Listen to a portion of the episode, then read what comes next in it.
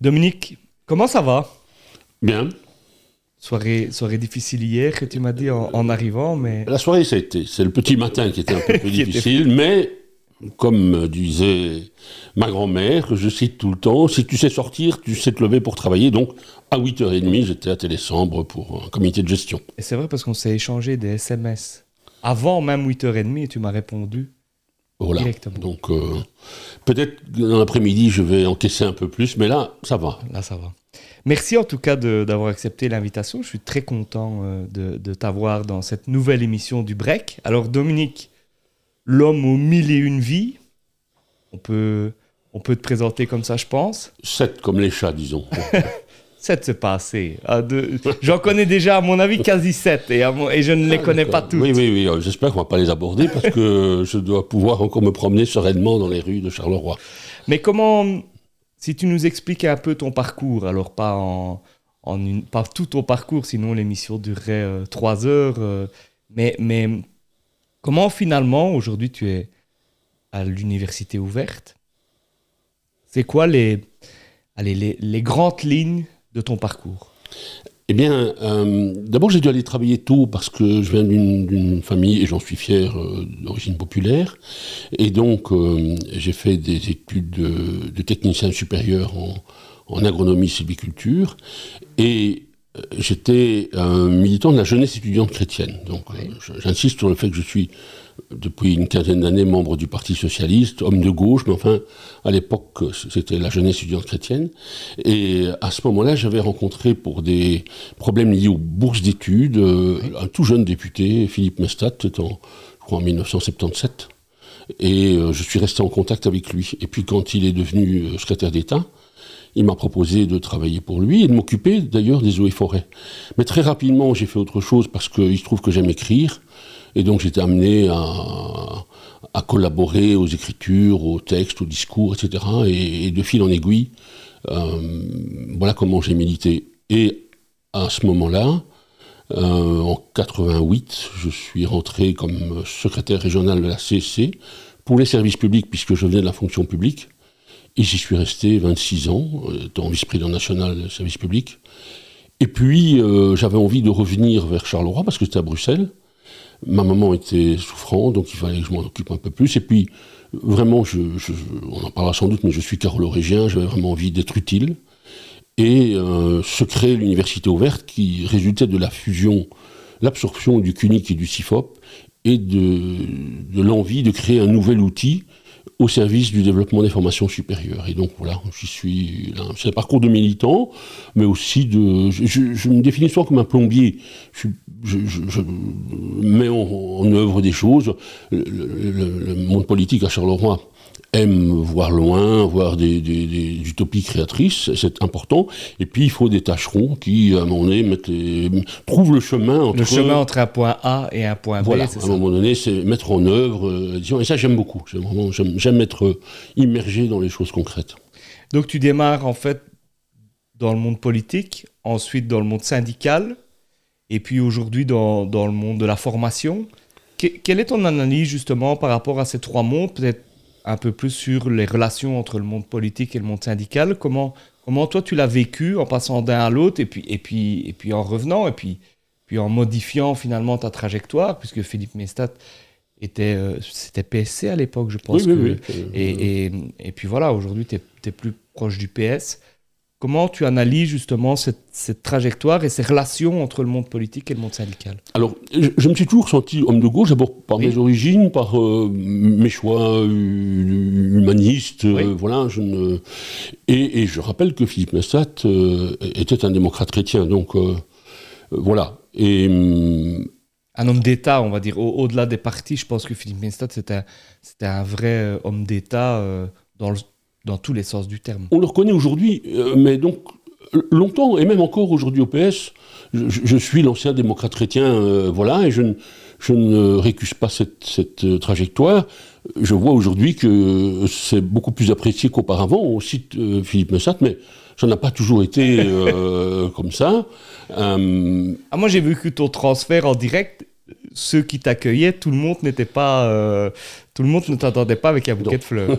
donc, euh, je vais raconter une anecdote là-dessus d'ailleurs. En effet, donc j'étais euh, toujours à gauche et militant au Parti social-chrétien, l'aile gauche. Et très honnêtement, des tas d'éléments ne me plaisaient pas parce qu'il y avait, il y avait quand même une aile droite, etc. Mais enfin, à Charleroi, on pouvait s'inscrire dans, une tradition de gauche. Et, d'ailleurs, Philippe Messat je ne veux pas faire parler un mort, mais euh, disait qu'il avait un fond socialiste. Il n'était pas militant, pas membre, mais il avait, il était euh, vraiment, il avait des valeurs. Est-ce qu'il ne vient pas d'une famille Il vient d'une famille qui est un peu socialiste, non, Philippe Messat Ou je me trompe totalement Si, je me trompe, tu, tu ah, le dis. Je sais pas. Son, papa est ingénieur euh, au charbonnage du Roton et avait été lui-même militant démocrate chrétien. Ah, oui, il a failli être député, mais, mais et donc je n'ai jamais eu de soucis avec, euh, dans le débat idéologique. Et, je retrouve aujourd'hui, un âge vénérable, des gens avec qui j'ai milité, mais par exemple, en ce qui concerne le Parti Socialiste, euh, d'abord, quand j'ai demandé mon adhésion, j'ai retrouvé une série de, personnes, dont euh, l'un ou l'autre, qui, aux élections communales de 88, venaient dans mon propre jardin arracher mes, propres affiches sur, mes panneaux. Donc, mais c'était des campagnes bon enfant. Je n'ai jamais vu de bagarre ou des choses comme ça. Et alors. Euh, ça, c'est ton problème de mémoire. Ça, c'est ton problème de mémoire. et je, me disais à un moment, euh, bah, au fond, avec la trajectoire euh, syndicaliste, ça va, je vais tout de suite être accepté. Et pas du tout. L'argument qui a pesé dans la balance, c'est que j'étais le fils de Loulou, qui vendait les meilleures frites de, Ronsard et, et, et, du monde. et donc, et donc, j'étais très content d'abord pour elle. Euh, et puis il me dit voilà, à un moment donné, quand on voit un peu d'orgueil, c'est une bonne manière d'en avoir moins. Et donc, euh, mais c'est vrai que, alors, ce clivage laïque euh, est, prégnant, je le sens, je, je, le vis aussi, a fortiori, dans le monde de la formation, mais moi, ne m'a jamais vraiment marqué, parce que je, n'ai pas été marqué par le cléricalisme. Les, curés et les mouvements chrétiens que j'ai rencontrés étaient pluralistes. La CC était pluraliste, le mouvement ouvrier chrétien était pluraliste. Euh, et donc, je ne sais pas, je viens de l'Athénée du Gili, euh, qui était. J'ai toujours été dans l'enseignement. Tu été à l'Athénée du Gili aussi, comme moi Officiel, oui, vraiment. Et hier, euh, Antonino Mazzu, professeur à l'ULB, m'a connu à l'Athénée du Gili. Il y en a des gens qui sortent de l'Athénée du Gili. Hein, énormément. Et donc, le professeur Esteban Martinez de, l'ULB vient de l'Athénée du Gili. Fabrice Laurent aussi vient de l'Athénée du Gili. Fabrice Laurent. Donc, il y a. Oui, et justement, euh, c'était. Euh, alors que c'était considéré à l'époque un peu. il y avait les écoles, euh, les grandes écoles, les GES, l'Athénée de Charleroi, etc. J'ai dit c'était plutôt.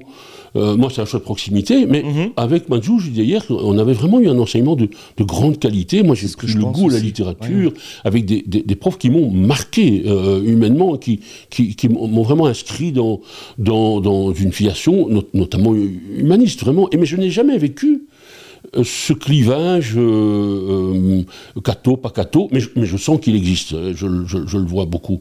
tu l'as vécu quand tu es arrivé chez nous, en fait. C'est à ce moment-là que tu l'as vécu. Je l'ai beaucoup vécu. Et encore aujourd'hui, dans toutes ces discussions, je, suis le... le calotin de service. de service. Alors...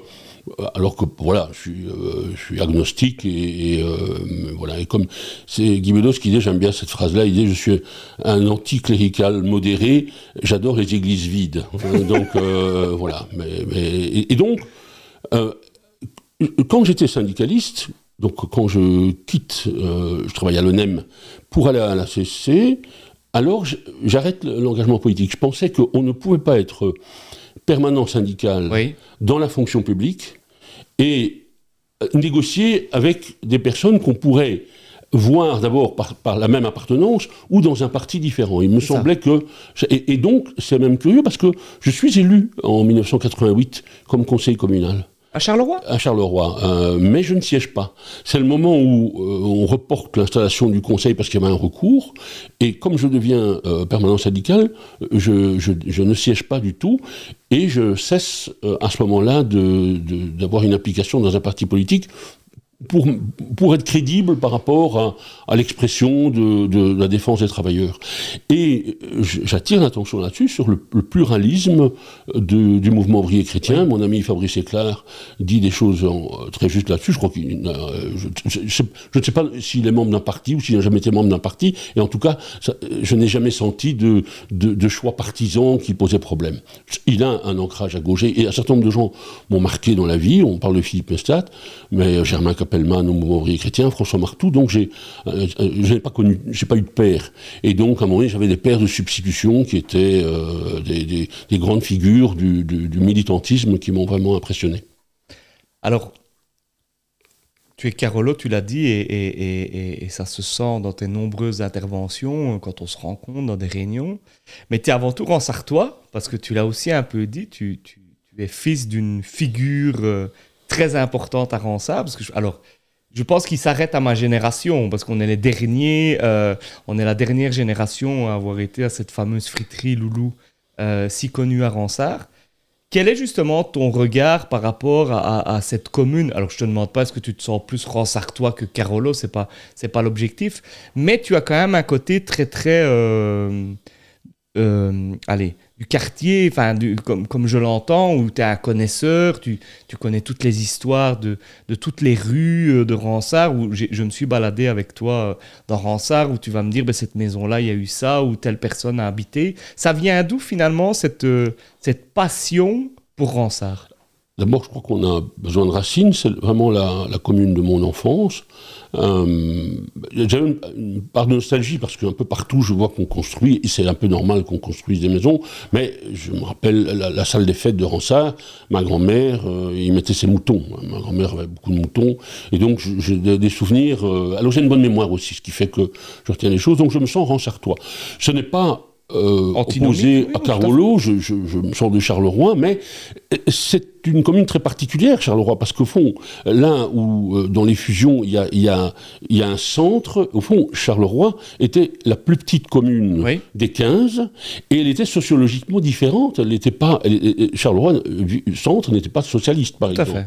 Euh, alors que Ransard, dans, mon souvenir, euh, il y avait, je crois, 15 conseils communaux, je crois qu'il y avait 12, 12 PS, un euh, social-chrétien qui était le notaire Delmarche, euh, un Rassemblement Wallon et un PLP qui était le Parti libéral à l'époque. Donc, mais j'allais assister au Conseil communal, j'aimais beaucoup euh, le, débat sur la chose publique m'intéressait.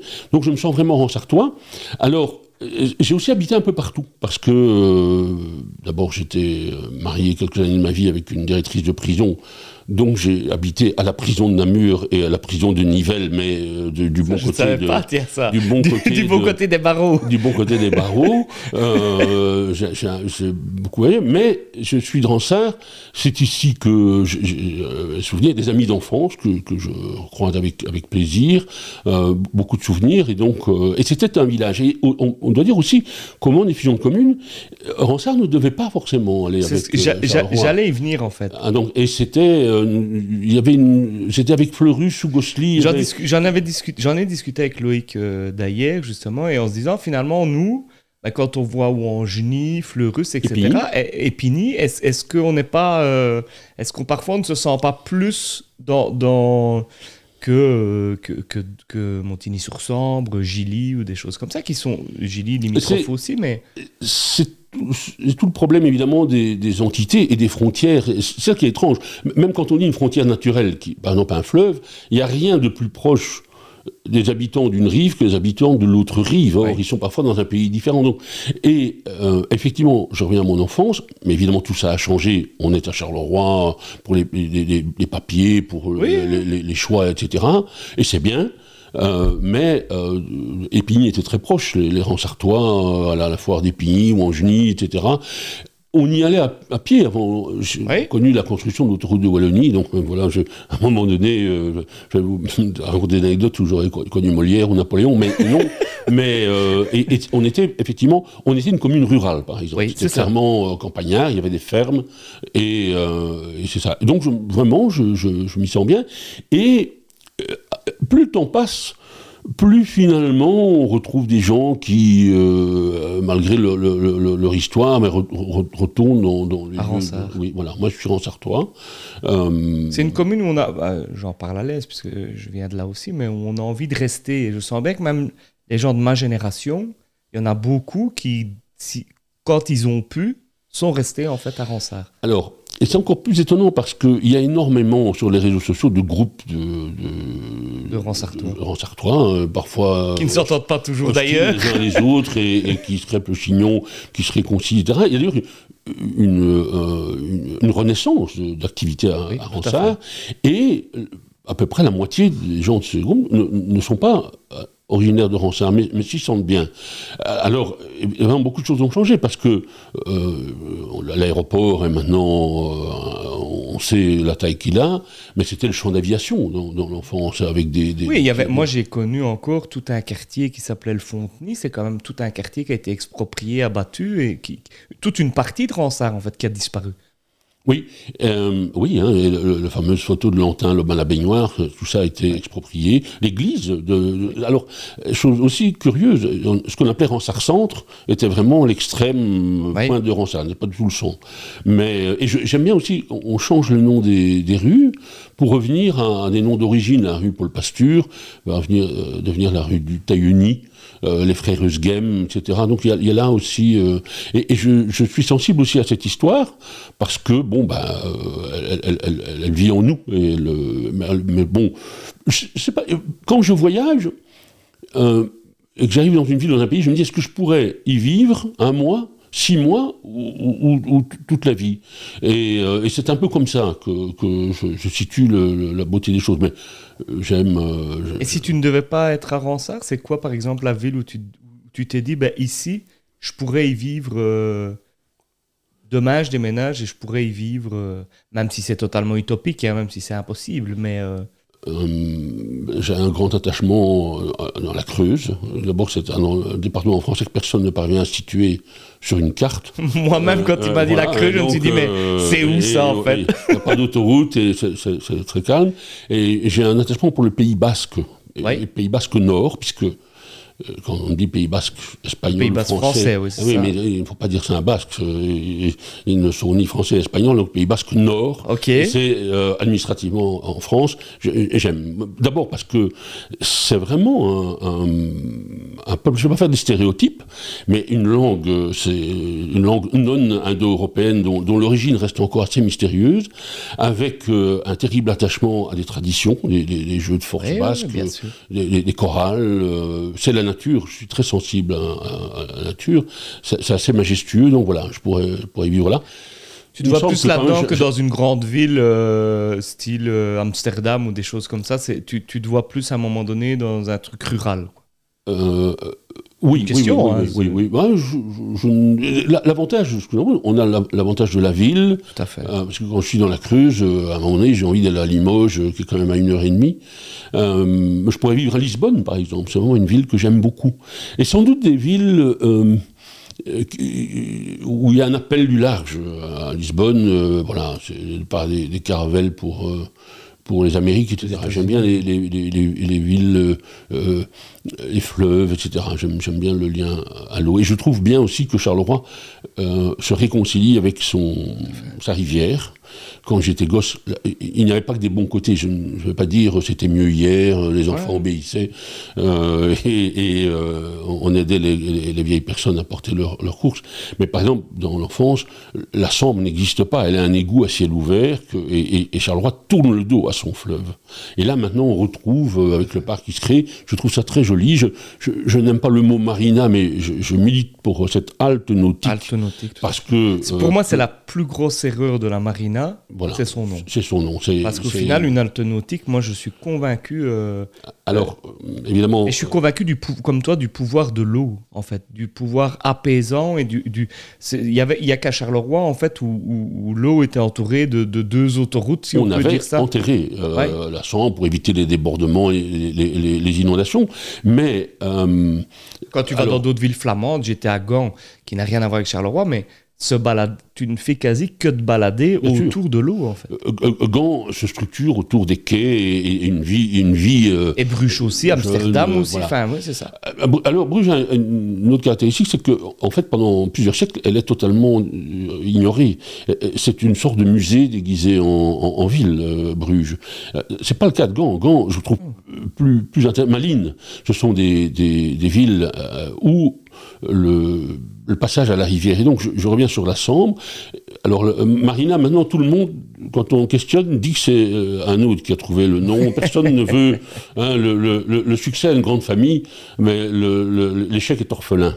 Et euh, donc, le mot, le mot est bête parce que c'est pas de ça qu'il s'agit. Mais il y a euh, un énorme tourisme de, de voies d'eau. De, et, et, surtout, il y a, par exemple, c'est une alternative au logement. Un certain nombre de personnes âgées euh, logent sur leur euh, bateau qui fait 16 mètres ou 17 mètres et, euh, et parcourent comme ça, on peut aller à peu, près, à peu près partout, sauf dans les Alpes, avec un bateau. C'est un public qui a les moyens, donc ça veut dire ils arrêtent, ils visitent, ils achètent, ils font de l'eau, ils font, ils font du gasoil, etc. Donc c'est vraiment... Et, or ici, ils ne s'arrêtent pas à Charleroi. Ils vont vers l'Angly ou... ils, y, ils y passent en fait. Donc, enfin, ils y passent, mais ils ne savent pas s'arrêter. Ah oui, il suffit d'être à la terrasse du quai 10 et on voit passer des, petits, euh, des, 15 mètres, hein, des petits, petits bateaux. C'est un public qui, qui euh, parcourt l'Europe comme ça. Et ça me frappe, euh, notamment en France, où ils ont retrouvé un certain nombre de rivières. Le canal du Midi est vraiment un lieu de, de, de tourisme, puisqu'on peut aller de, l'Atlantique à la Méditerranée. Il y a comme ça euh, un certain nombre de villes en Bourgogne, sur le canal de Bourgogne ou euh, le, canal de Briard, etc., avec réellement une. Un, alors, euh, c'est pas des milliers ou des millions, mais c'est un véritable tourisme et c'est intéressant. Et puis, voir la ville depuis l'eau, c'est un tout autre. je, n'avais jamais fait avant 40-50 ans une petite croisière euh, sur la Seine à Paris. Je trouvais ça kitsch, euh, euh, je trouvais ça ridicule. Et puis un jour, j'ai été invité dans un voyage du personnel, et la ville était tout à fait différente vu, du Moi, Dès que je peux, je le fais. C'est un truc dans toutes les villes. C'est comme le fameux bus rouge où tout le monde trouve ça ringard. Moi, je trouve que tu as une dans le bus ou sur l'eau, si tu sais le faire. Je trouve, comme tu dis, tu as une vision totalement différente que quand tu es en train de marcher à pied et, les vues, les vues sont totalement différentes. et, et, alors, on a une toute autre perspective.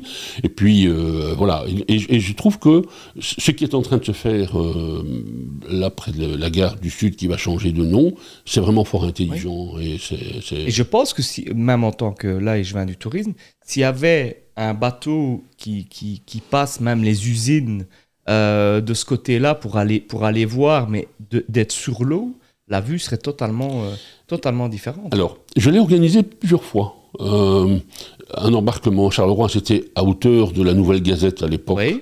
Et on allait jusque Landly en péniche. Euh, et, moi, c'était aussi une activité pour, pour les militants pour un avant-été.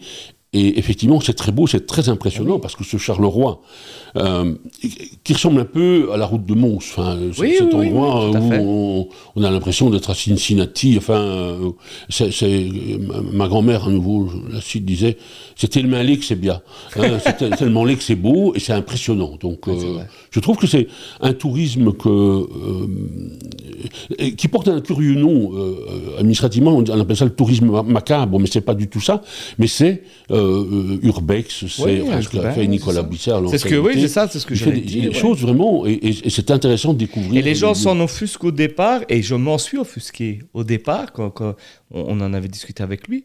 Et au final, quand tu vois le nombre de personnes que ça amène et qui repartent avec un autre a priori que, que, que quand ils sont arrivés, euh, c'est aussi, euh, c'est aussi très interpellant. Les reportages que ça génère, effectivement, des gens découvrent une autre.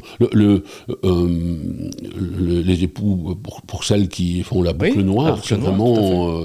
là aussi, par exemple, les ça fait partie clairement de mon enfance. Il y en a Je crois plus qu'il y en a à Ronsard, mais. Euh, il y, y, en a un, mais on ne peut pas monter. Il y a, il y a celui à la rue Bonnevie, sur ah oui, lequel le, on peut le pas. terri qui, le terri qui fume, comme Le on terri qui brûle depuis- Mais en face, il y avait euh, la rue à Paumé, il y avait le terri du 5, euh, la rue Baudou, c'est là où c'est la chèvrerie des Saules. Ça, ça fait partie de, de, de mon enfance. Et, et c'est- c'était, c'était les montagnes. Donc, il y a eu un film qui est sorti il y a 4 ou 5 ans, qui s'appelait Charleroi, le pays aux 60 collines, parce que euh, ça, ça, ça rythmait Oui, le ça. paysage. Quoi. C'était vraiment. Alors, une passion que. Alors, peut-être que tout le monde ne, ne la connaît pas chez toi, c'est la passion pour l'écriture, pour la lecture et pour l'écriture. Parce que tu es quelqu'un qu'on peut rencontrer dans un resto, seul à midi, en, euh, qui lit son livre, qui s'arrête pour manger et puis qui relit son livre sur ta pause. C'est- C'est quelque chose qui m'a toujours euh, pas interpellé, mais en me disant, tiens, c'est drôle parce que tu es quelqu'un qui échange énormément, qui a le goût de la table, le goût des grandes tables et, de raconter, enfin, d'anecdotes et des choses comme ça. Et puis à côté de ça, tu te retrouves tout seul euh, dans un restaurant avec ton livre et on voit que tu es, plongé, concentré dans. D'ailleurs, tu as, je t'ai rarement vu sans un livre à la main. Alors, euh, oui, parce que dans l'enfance, le livre, ça a été le- les, clés de ma prison. Je veux dire, euh, euh, j'aime pas la télévision. Euh, J'ai d'une famille populaire, j'en suis très fier, mais on ne faisait pas de grands voyages, et le livre m'a fait roi. Les Trois Mousquetaires. Un des premiers voyages que j'ai fait tout seul en 77, j'ai pris le train et je voulais à la, Rochelle parce que c'est sur les derniers mots des Trois Mousquetaires, à La Rochelle, le siège de La Rochelle. Donc, et les lieux avaient aussi pour moi beaucoup de, portée littéraire. C'était des, lieux, euh, euh, les, copains de Jules Romain, c'est Ambert et Issoire, euh, où il n'y a pas fondamentalement quelque chose à, à voir, enfin c'est des riantes communes, mais... Et donc, Effectivement, j'ai besoin de lire, c'est physique, j'ai un très mauvais sommeil. Je crois que le sommeil est le privilège de l'enfance, mais donc vers 3 heures du matin, je m'éveille euh, tous les jours que Dieu fait. Pour prendre une expression. Après, ouais, mais voilà. donc Et après, tu, t'étonnes. Tu t'étonnes de te faire traiter de calotin et donc, tu, donc, sens euh, tous les jours que Dieu fait. et, donc, euh, je, je, et je lis, j'ai besoin de ça.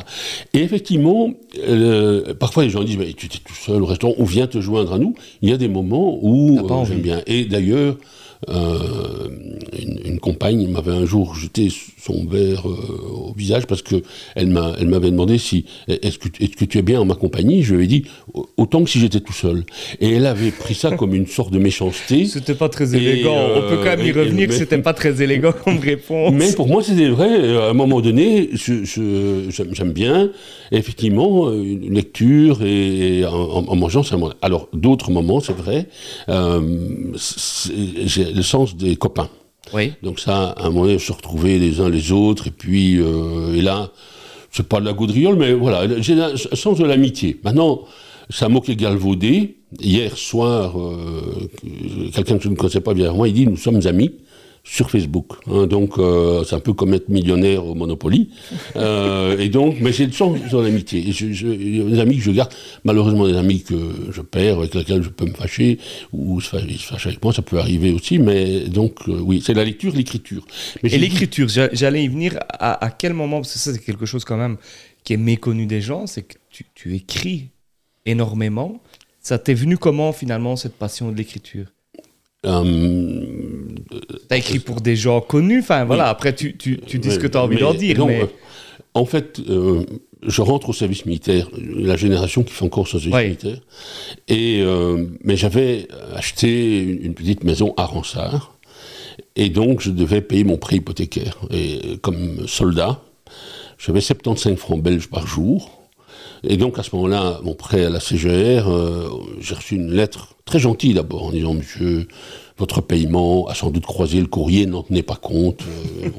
La deuxième lettre était euh, Monsieur, nous avons Toujours malgré pas donc, à la troisième ou quatrième lettre où on, on disait qu'on allait mettre l'immeuble en vente, je me dis il faut que une je sorte de cette situation. Et alors là, comme au service militaire, on a beaucoup de temps devant soi, etc., j'ai écrit un roman policier. Maintenant, c'est très dans la mode. Les, les carolingiens écrivent des romans policiers. Oui, oui, oui. Donc, mais, et les gens l'ont envoyé à plusieurs éditeurs. Et, euh, et j'ai reçu à mon un courrier de maison d'édition très fier, je suis allé à Paris, il n'y a pas de mail, rien du tout, il fallait prendre un train qui faisait 3 heures, 3 heures pour aller à Paris qui s'appelait Molière. Et je me disais, voilà, on va signer un contrat, et à moi, la grande vie, je, je, hein, je, à Monte Carlo, on, on s'arrachera des dédicaces, etc. Donc là, je me voyais déjà, la chanson. Et là, euh, l'éditrice m'a dit, euh, d'abord, elle m'a dit, vous êtes un petit con, on n'écrit pas un roman policier à 20 ans. Et, euh, mais puis elle m'a dit, mais il y a quand même des choses qui me disent que vous avez quand même une patte, etc. Alors elle m'a dit, je vous propose de vous rachetez ce texte, on va le retravailler. J'ai un auteur qui est un peu en panne, il est dépressif, je ne sais plus trop ce qu'il avait. On va retravailler ça, on va changer les lieux parce que ça se passait euh, à Charleroi et donc. Euh, mais dans le livre, le procureur du roi s'appelle Charleroi. On m'a quand même maintenu des choses comme ça. Euh, et, alors et surtout, elle m'a proposé de me donner une, somme là tout de suite qui me permettait de, de payer ton prêt à la CGF. La, traite. Et, et, voilà comment, à un moment donné, j'ai. T'es devenu écrivain et pour les autres. Donc, et ça m'a, ça me convient. Parce que euh, je ne suis pas équipé mentalement. Je ne dis pas que j'aurai eu du succès. Je n'en sais rien.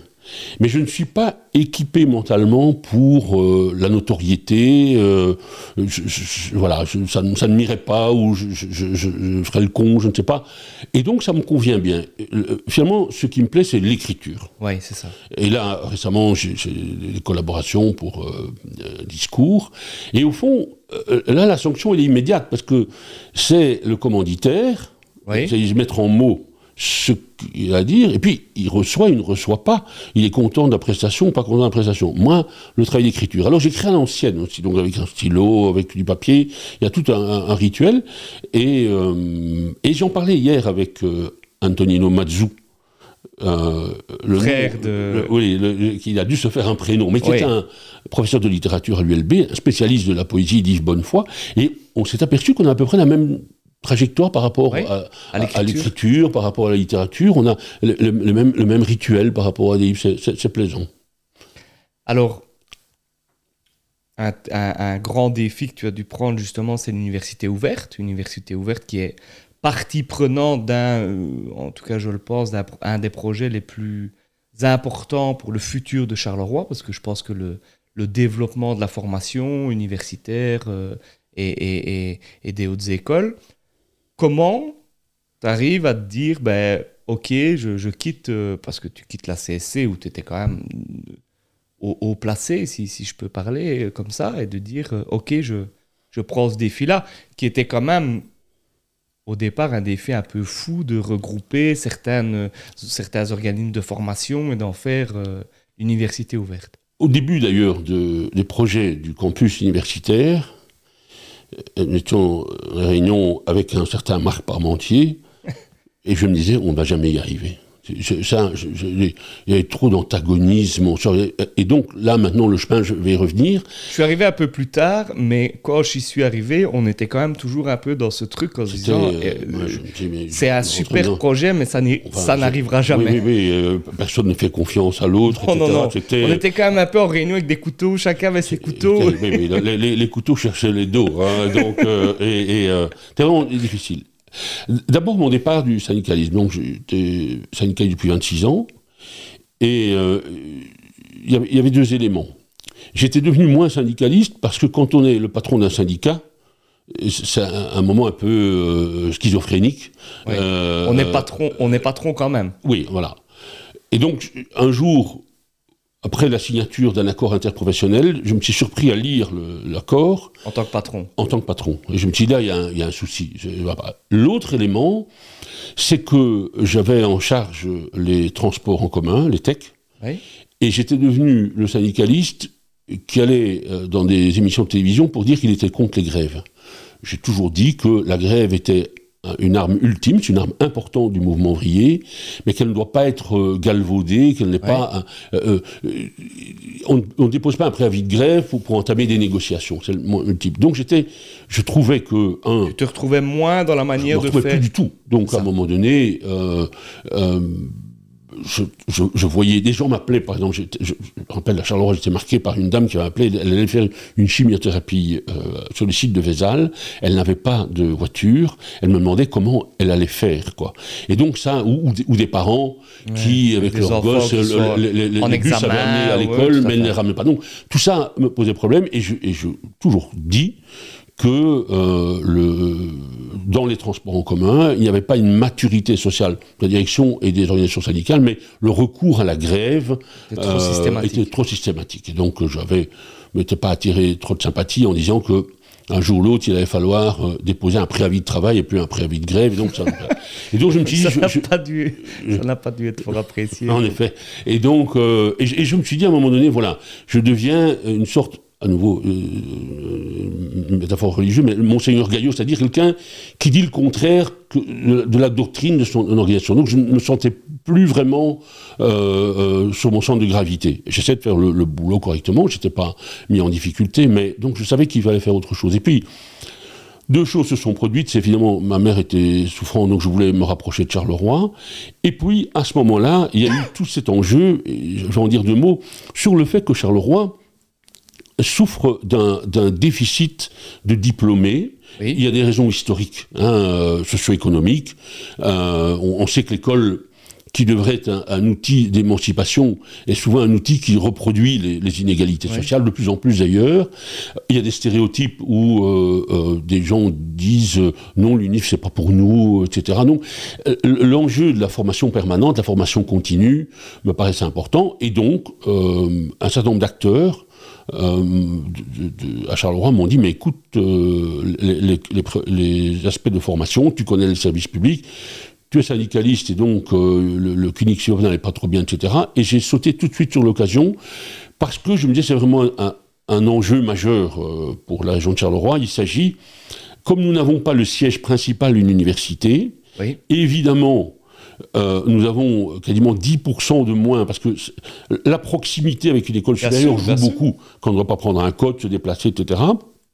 Et ensuite, côté financier, et puis même au côté de l'idée, en se disant quand c'est à Mons, t'es à Mons, mais tu t'essayes une unif à Mons parce que ça ne va pas entraîner. À côté, ça n'est pas euh, compliqué. Et d'autre part, il y a évidemment des Carolos qui font des études supérieures, mais un sur deux ne revient pas. Tout à fait. Ils continuent à aimer. Euh, et c'est une, une, une des pour moi, une des plus grandes difficultés de Charleroi, c'est qu'il y a un côté, dès que tu réussis, tu t'en vas. Oui, mais. Et donc, il euh, faut renverser ça, j'espère d'ailleurs que la création du campus va le faire. Euh, et, donc, je me dis, c'est vraiment un bel enjeu. Effectivement, il y a une part de risque, mais je me suis, au moment où j'ai choisi ça, je me disais, bon, euh, au pire, je, me plante, euh, voilà, je ne suis pas manchot, je ferai autre chose, mais il y a pas. et puis, je ne mise pas sur l'échec quand on démarre, on dit, on va, on va le faire. C'était difficile au début parce que, d'abord, euh, euh, les, il y avait des ricanements quand on disait on va faire un campus à Charleroi, euh, il va, on va créer une, une, offre de formation universitaire, euh, on va mettre tous les acteurs autour de la table, etc. Et ça s'est fait. Et donc hier, on, il y avait la rentrée académique du campus. L'année prochaine, ce sera une réalité. On aura vrai, oui, une esplanade qui ira de l'Éden Palais des Beaux-Arts, euh, le BPS 22, la Cité des Métiers, le, navire amiral, le Zénobgramme, euh, le, jusque le, ce qu'on appelle le rond-point du, du et même de l'autre côté, puisque le, l'hôpital Notre-Dame GHDC va devenir, euh, aura une dimension scolaire avec la Haute École Louvain-Hainaut et, l'Université de Louvain. Et donc c'est vraiment un bel enjeu. Je n'ai jamais regretté de ce, choix-là. Euh, j'ai eu la chance, déjà quand j'étais syndicaliste, J'aimais bien cette phrase de François Martou qui disait euh, que j'avais pas un salaire, mais l'organisation me dégageait du souci de gagner ma vie pour vivre de ma passion. Et, j'ai vu ça aussi, à, un moment donné, j'ai vu ça aussi à l'Université ouverte. Il y a des moments où on se décourage, des moments où on a des, décisions difficiles à, prendre. Il n'y a pas de regret en se disant ah euh, j'aurais dû faire autre chose. Donc, et là aussi, je me suis dit, que euh, je n'allais pas m'accrocher, donc à un moment donné, je voudrais aussi avoir un peu plus de temps et de loisirs, bien que les gens doutent de ça, en disant mais tu vas t'ennuyer, euh, tu auras des choses. Mais il y a pas mal de choses encore en vue, et, euh, et ce sont des, chouettes enjeux, vraiment. Et, hier, c'était enthousiasmant parce que on voyait. Alors, on, a un momentum. Hein, la rectrice de, de l'ULB, Annemie Chose, est une carolorégienne. Oui. Le recteur de, euh, de l'université de Mons est un carolorégien dont la maman d'ailleurs a tenu un magasin à Ransard. Et me, Philippe Dubois me le dit de temps en temps. Euh, et donc, on a, on a, vraiment ce moment où on peut miser sur, les, euh, sur Charleroi. Les planètes qui s'alignent pour Charleroi par rapport je, à pense, oui, oui. Et demain, justement, tu disais, euh, je dois réfléchir. Enfin, les gens me disent euh, que je vais m'ennuyer ou quoi. Com comment tu vois justement le. Où est-ce que tu te vois en fait dans 10 ans? 10 ans, je, je, commence tout doucement avec la vie que je mène à me dire que dans 10 ans. Non, non, non, euh, mais là. je ne- non, je- non. j'ai- J'irai. euh, Autre chose. Autre chose. bois. Mais je n'ai pas, pas de souci avec. euh, J'ai j'ai des soucis avec la dégradation, pas avec l'idée de la mort. Je ne, voilà. Et euh, alors, il y a plein de choses. D'abord, je voudrais plus écrire. Oui. Parce que là, j'écris au moment où je ne suis pas à Lyon, au moment où, où euh, ça n'empiète pas sur. Tu as déjà des idées de, de projets d'écriture? Oui, euh, euh, la forme romanesque plus, par exemple. Ah oui. Ça, ça me plairait vraiment de, de, de, de, revenir en fait à, ton, pre- à tes premiers amours, de dire je vais écrire des romans. Quoi. Oui, voilà, forme romanesque. Et puis. Euh, Policier ou? Non, non, non, non. Moi, je n'ai aucun sens. Pas- Par exemple, j'ai pas d'imagination. Donc, moi, c'est- ça doit s'inspirer du réel. Et, euh, euh, et puis, comme j'ai dit, j'ai vraiment la- l'amitié euh, chevillée. Donc, je des amis qui sont d'ailleurs aussi. Hein, euh, je pense à Didier Albin qui est dans l'écriture. On a, on, dit à un moment donné, par exemple, en présentant le dernier bouquin de Jean-Claude Van Coenberg, euh, et, et- et après, après la présentation du bouquin, il racontait d'autres anecdotes et je lui dis mais ce qu'il faut faire, c'est pas un, un livre, c'est une, une sorte de, de pièce de théâtre, pas pi- pièce de théâtre, mais un seul en scène dans lequel Ouais, il raconterait. Parce que en plus, je crois que c'est un vrai raconteur. Ouais. Moi, j'ai pas ce, ce talent-là. Donc, euh, Ça, c'est pas vrai.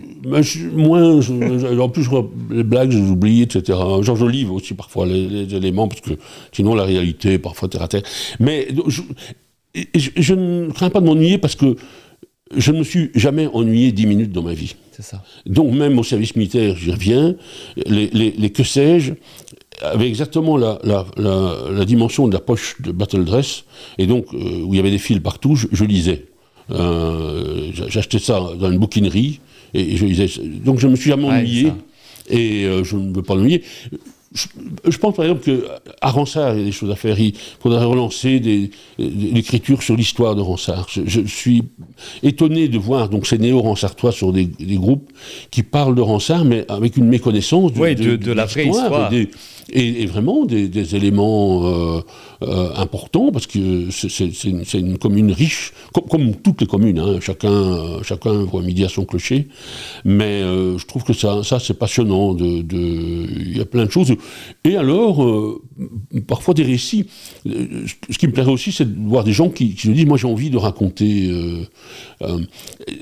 quand j'étais beaucoup plus jeune, je me- j'étais une sorte de ghostbuster. Je, cherchais, je rencontrais des vieux que plus personne ne voyait, et j'aimais bien faire parler d'eux, euh, des, des- des souvenirs, Ouais, des euh, histoires, des- ouais, ouais. Oui, voilà. Donc, euh, et, et, euh, alors ça. ça Tu a te été verrais bien mettre tout ça dans un, Oui. dans un ouvrage. Oui, c'est ça. De, de- en disant, j'ai pas été énormément acteur de, de, de, de- faits majeurs, mais j'étais souvent témoin. J'étais Ouais, là. Je comprends ce que tu veux dire. Euh, à un moment donné, j'accompagnais euh, le, le grand homme euh, à un endroit, et donc euh, il y, a- il y a moyen de raconter. euh, Je n'ai pas, pas fait l'histoire, j'ai pas pris Constantinople, mais à un moment donné, des, des- des anecdotes. Et c'est étrange parce qu'avec le temps qui passe, parfois je lis des, des choses, je me dis mais ça ne s'est pas du tout passé comme ça. c'est pas. euh, Ouais, ça, bon, ça m'est déjà arrivé aussi en me voilà, disant, mais, raconte euh, des trucs et tu dis, mais en fait, moi, je, euh, pense pas- que, et pourtant, je suis moins, mais je me dis, mais moi, j'étais là, euh, mais ça s'est pas, ça s'est pas du tout passé comme ça. On arrive à un moment d'interview où on inverse un peu les rôles. Alors, je, l'invité est prévenu, c'est de se dire, tiens, à un moment donné, l'invité pose, me pose une question. Est-ce que tu as une, une question en tête euh, Oui. Alors, que je dis à chaque fois sans, je ne suis pas au courant de la question et il n'y a pas de joker, donc je suis obligé d'y répondre. Oui, mais je ne. Oui, tu vas pas m'amener, tu-. Donc, euh, euh, les- et donc, euh, je savais que j'allais te poser une question, donc j'ai un peu réfléchi. Tu, es, tu as évidemment un mandat politique important, tu t'es euh, impliqué, c'est c'est ta vie. quels sont les obstacles que tu rencontres auxquels tu ne t'attendais pas?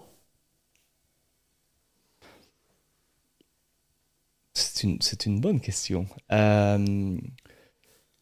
Alors, il y, en a, plusieurs. Je pense qu'il y a un obstacle euh, avec lequel j'ai le plus de difficultés, c'est le temps que prennent les choses dans la fonction publique. J'ai travaillé dans l'associatif où, je le dis toujours, on, imaginait un projet le vendredi et, on le lançait le lundi. Et, ça, c'est vraiment quelque chose, je, suis un peu arrivé euh, un peu arrogant aussi en disant on va changer la ville et on...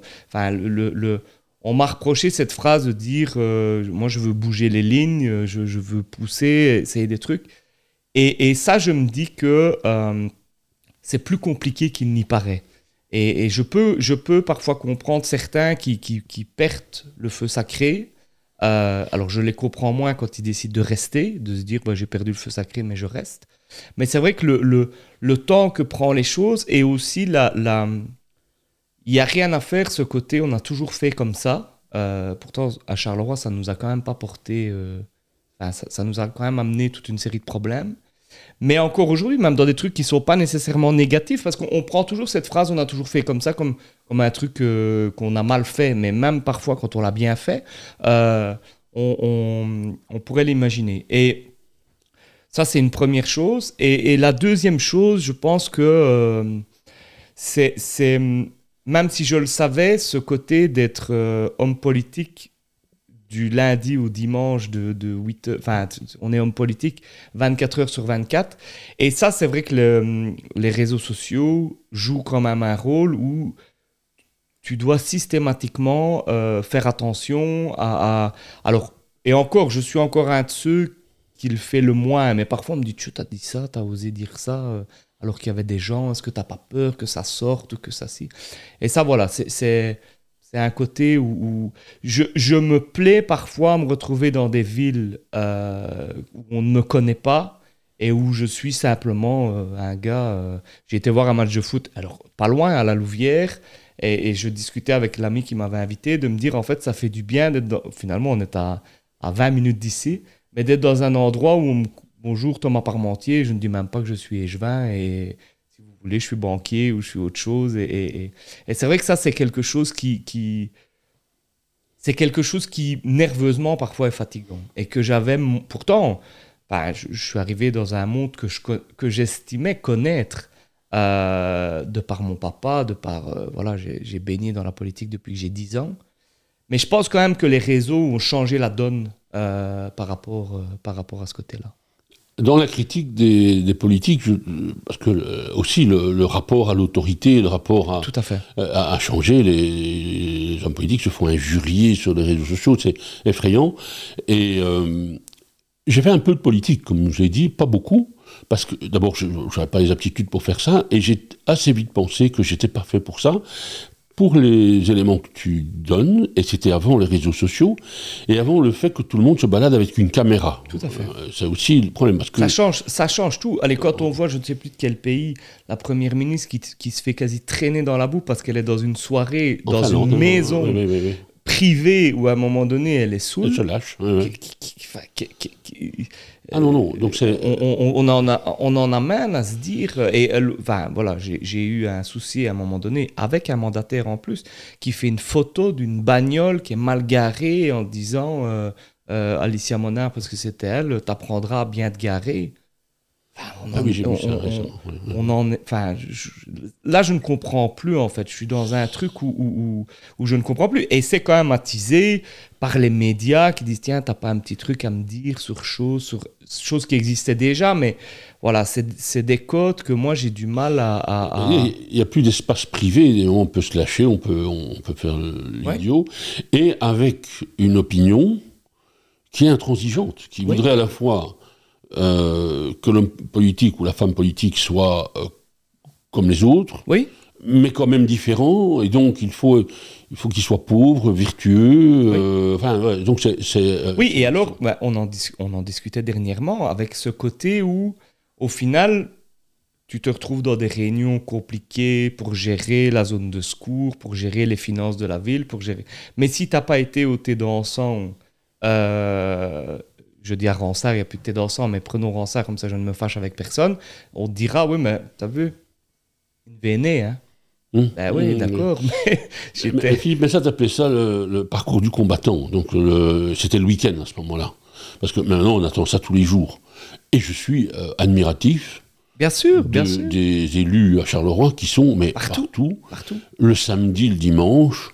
Ça m'impressionne. Bon. Maintenant, j'étais syndicaliste euh, et euh, j'avais aussi des horaires euh, extensibles. Et je ne m'étais pas attiré de, de sympathie en disant que si on écrivait une histoire du syndicalisme parce que les hommes Je, n'avaient je pas- souris parce que je sais ce que tu vas parce que les hommes n'avaient pas envie de rentrer chez eux, euh, on aurait, à mon avis, la clé d'un certain nombre de choses.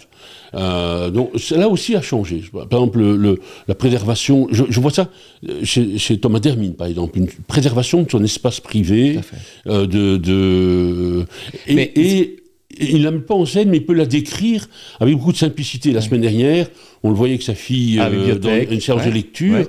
C'était à la fois émouvant, touchant, et je me disais, mais il prend le temps, alors que j'ai connu cette génération d'hommes politiques qui n'a pas vu grandir ses enfants, qui, qui, aujourd'hui dit j'aurais aimé le faire et je suis passé à côté de quelque chose, et donc euh, c'est. Et ça, je, le dis, moi, la crise sanitaire a vraiment changé. Le fait de me retrouver chez moi, obligé, et de me rendre compte qu'en fait, j'y- étais très bien, ça a aussi changé ma manière de voir les choses sur justement ce côté. euh, je, le- je le sens dans les recrutements que nous faisons, c'est qu'effectivement cette crise sanitaire, la jeune génération a modifié leur perception. Par exemple, le, le- le besoin d'avoir des valeurs. Oui. Pas un salaire, mais des valeurs. Des, des gens qui postulent me questionnent y compris dans le privé. Je discutais avec un patron de Proximus qui me disait qu'en fait, le salaire devenait, euh, alors qu'avant, sur la génération, même sur ma génération, Ah, c'était le truc, le premier en disant, surtout dans le privé, combien je vais gagner. Disait, voilà, est-ce que je peux télétravailler euh, Quels sont, euh, c'est quoi les bureaux Comment vous voyez euh, l'agencement du truc Avant de discuter du salaire. Oui, ça c'est bien, je trouve. Mais c'est euh, plutôt, oui, c'est mais plutôt c'est générationnel. hein. Je, ne, je, ne- je- suis perplexe quand j'ai ces questions-là, mais je prends en compte que c'est une, une donnée, et tant mieux. Et aussi, euh, euh, voilà, d'être en accord. euh, le, le Covid a amené ça, et comme je suis dans le monde de la formation continue, je le vois souvent, les gens qui prennent des formations continues, c'est c'est pas forcément parce qu'ils n'ont pas de formation initiale, mais c'est parce qu'à un moment donné, Changer ils veulent changer totalement. Et donc, euh, euh, à Charleroi, on aime bien faire du pain, mais il y a eu pas mal de boulangers euh, qui, qui sont devenus boulangers parce qu'à un moment, ils voulaient, ils voulaient travailler de leurs mains.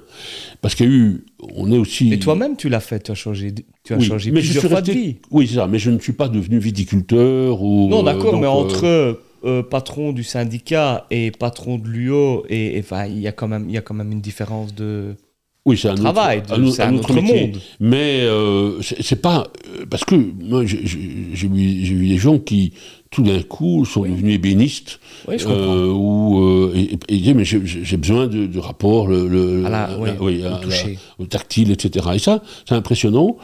Et je dois te dire des choses aussi, euh, même si ça, ça paraît étonnant. La- le premier confinement, j'en ai un souvenir presque bien heureux.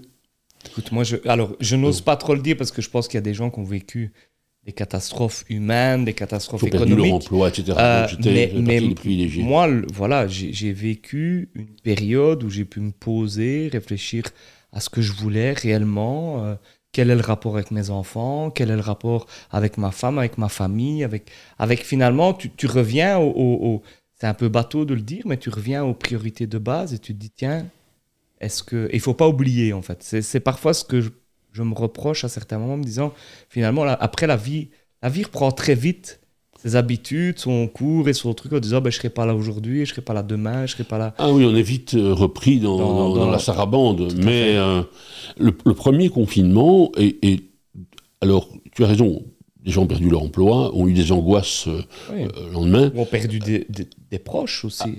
À l'époque, ma compagne était infirmière dans une unité euh, de soins, donc elle revenait avec les, les, marques de, ce, masque qui était épuisé. Elle, elle, avait téléphoné à des gens en disant euh, votre, maman, votre papa euh, sort de réanimation, demain vous viendrez. Et pendant la nuit, la personne décédait. Donc il y a des, des, situations atroces, j'en suis bien conscient. Mais pour ce qui me concerne, j'allais parfois au bureau, il est avec moi. Donc, il n'y a plus de, de, mails qui arrivaient en disant où es-tu, quoi, comment, etc. Et j'éprouve ça euh, de façon moindre, mais une fois par an. Euh, quand on part en, vacances, en, en, congé. Tu vas anticiper ma dernière question, comme tu es là. Ah, mais les, premiers mails que l'on reçoit, c'est où es-tu, à Zap pour demain Et puis, tout doucement, le monde s'habitue à l'absence. Et après tout, quand on revient 15 jours, 3 semaines après, il n'y a pas non euh, plus. Euh, euh, c'est pas tombé. voilà, à un moment donné, et, c'est bien aussi de se dire, parce que peut-être que ça nourrit aussi euh, ce sont des réponses à nos propres angoisses. Oui, c'est vrai. Se sentir indispensable. Euh, euh, mais comme dit Ladin, les cimetières sont remplis de gens irremplaçables. Et donc, ça, mais le premier confinement, parce qu'après, effectivement, c'était plus inquiétant, il y avait quand même. bon, mais même, y compris le rapport aux objets, puisqu'on ne savait plus aller dans les magasins. Euh, bah, il, fallait anticiper, etc. C'était un moment d'apaisement. Je ne suis pas marqué par l'aéroport, le bruit, je, suis habitué, j'habite en Sarre, mais je ne suis pas dans l'axe de la piste. Mais par exemple... Mais il y avait des bruits qu'on entend, qu'on entendait Exactement. Voilà, plus de, de euh, traînées blanches dans le ciel. Il y avait une série de choses qui étaient vraiment étonnantes. Quoi. Alors, on arrive euh, déjà à la dernière question de, de l'émission. L'émission s'appelle Le Break. C'est quoi, toi, Dominique, ton break idéal Alors, euh, c'est quand j'ai quelques jours devant moi et pas de pression.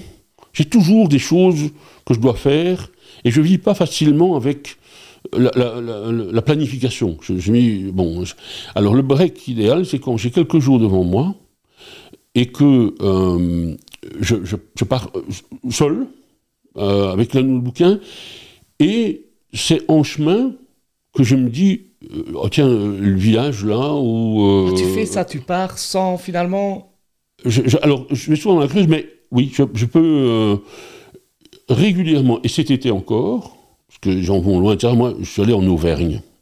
Donc, et dans des tas de petites villes que je ne connaissais pas, et c'est sur la rocade, je vois et ça c'est l'idéal. Et puis, là où j'ai des amis qui me disent on est allé manger là, là, là. Moi, ce que j'aime, c'est la petite auberge du village. Ouais, c'est ça. Où à un moment donné, il y a une terrasse, le vin euh, est bon.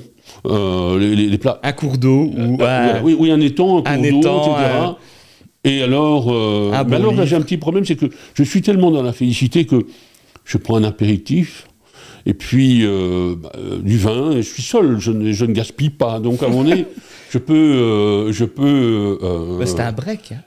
Oui. On a le droit oui, Oui, oui. Donc, je, les années où je, croyais que je randonnais, j'avais quitté la Yole euh, couteau, j'avais marché juste une petite commune qui s'appelle La et Joule. Et là, 7 ou 8 kilomètres, et là, je, après avoir mangé, bu, je me suis endormi. Et vers 6-7 heures, des gens sont venus me réveiller et ma randonnée. Croyant que tu étais mort. et, ma, randonnée était terminée. Ah ben et j'ai dit voilà, le bonheur c'était ça, pour le moi, break. le break. Voilà. Dominique, merci. Merci, beaucoup, pour l'invitation. accepté.